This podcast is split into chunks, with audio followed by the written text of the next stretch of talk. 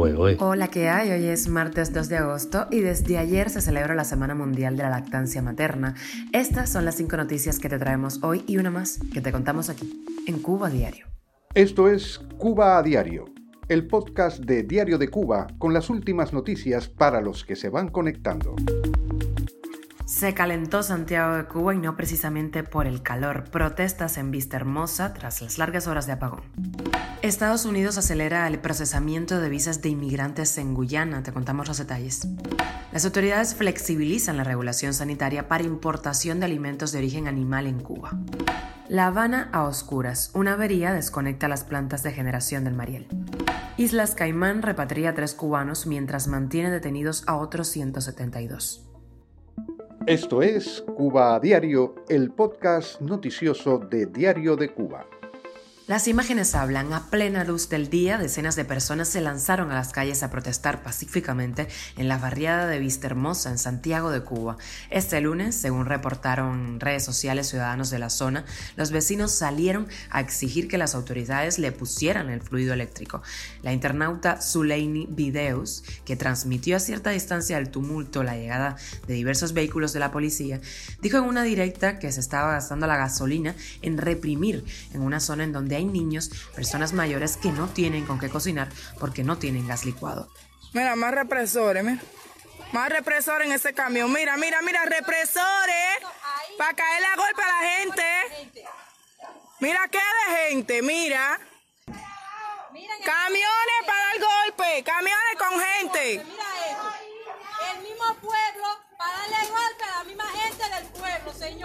No es la primera vez que el régimen moviliza a sus paramilitares en situaciones de este tipo para luego afirmar que el pueblo intervino para contrarrestar actos ilegales y acciones delictivas. Según se ve en otro video, la gobernadora del territorio habló a los vecinos desde un portal elevado para intentar dar respuestas, mientras frente a ella en la acera varios hombres de civil, presuntamente agentes de la policía política, vigilaban a los reunidos. Las manifestaciones de descontento se multiplican en todo el país y ya ocurren a plena luz del día.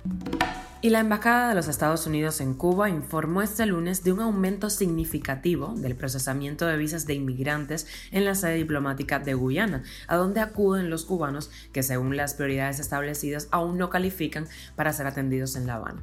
A través de un tuit, la sede diplomática dijo haber escuchado los llamamientos para reducir el tiempo de espera de los visados de inmigrantes en, en Guyana y ampliado la capacidad de los médicos encargados de los exámenes a los aplicantes mediante la designación de dos nuevas clínicas. Recordemos que este domingo se anunció el incremento de todas las categorías de visas de inmigrantes para familiares inmediatos, incluyendo a cónyuges e hijos menores de edad de ciudadanos estadounidenses. La embajada explica haber escogido estas categorías reconociendo la importancia de la unificación familiar. Cuba a diario. Noticias de importación. El Centro Nacional de Sanidad Animal de Cuba anunció ayer la flexibilización para la importación de alimentos de origen animal por viajeros y personas naturales. Se va a permitir la entrada de conservas cárnicas enlatadas de bovinos, porcinos y aves debidamente identificadas estas latas y de marcas comerciales reconocidas, procedentes de países como por ejemplo España, Portugal, Italia, Estados Unidos,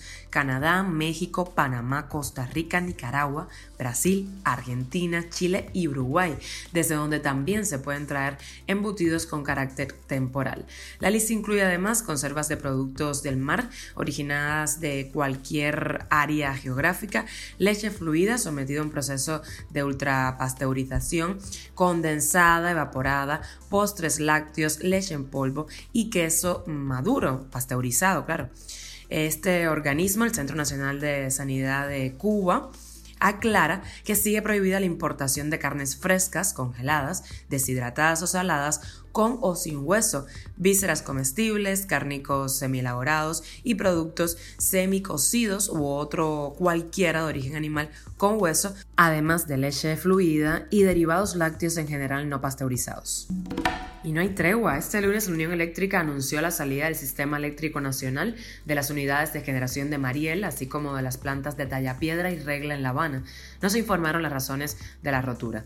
Las plantas generadoras ubicadas en Mariel y el puerto de La Habana son barcos termoeléctricos alquilados a Turquía por el gobierno cubano para producir electricidad y han ayudado a paliar la crisis eléctrica en el occidente del país.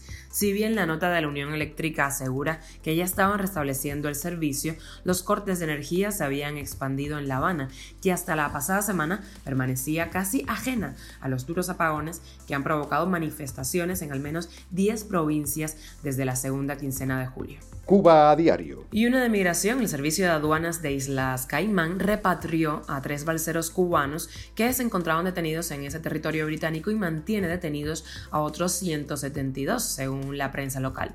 Los cubanos migrantes fueron escoltados de regreso a la isla tras su solicitud personal. Con los otros 172, las autoridades aún están considerando qué pasos seguir en sus casos. En mayo último, el Servicio de Aduanas de Islas Caimán alertó sobre la escalada de balseros cubanos que estaban llegando hasta sus costas y que en ese momento ya estaba a punto de desbordar sus instalaciones y servicios.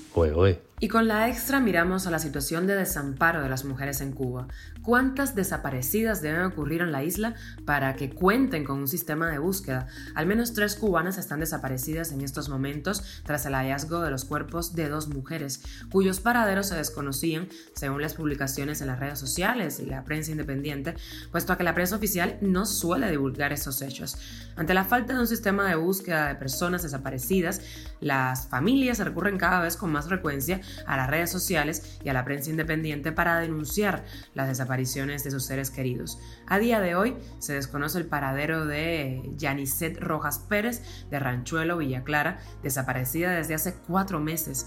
Adis López Rosales, de 21 años, de Santa Fe, La Habana, quien no ha sido vista desde el pasado 2 de mayo.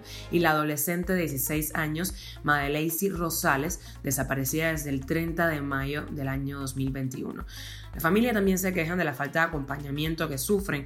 No saben, por ejemplo, quiénes son los encargados de los casos de sus seres queridos. Esto es Cuba a Diario, el podcast noticioso de Diario de Cuba, dirigido por Wendy Lascano y producido por Raiza Fernández. Gracias por acompañarnos, hacernos un huequito en el sofá y hacernos parte de tu Recuerda que estamos contigo de lunes a viernes en Spotify, SoundCloud, Apple Podcast y Google Podcast, Telegram y también nos puedes seguir en nuestras redes sociales.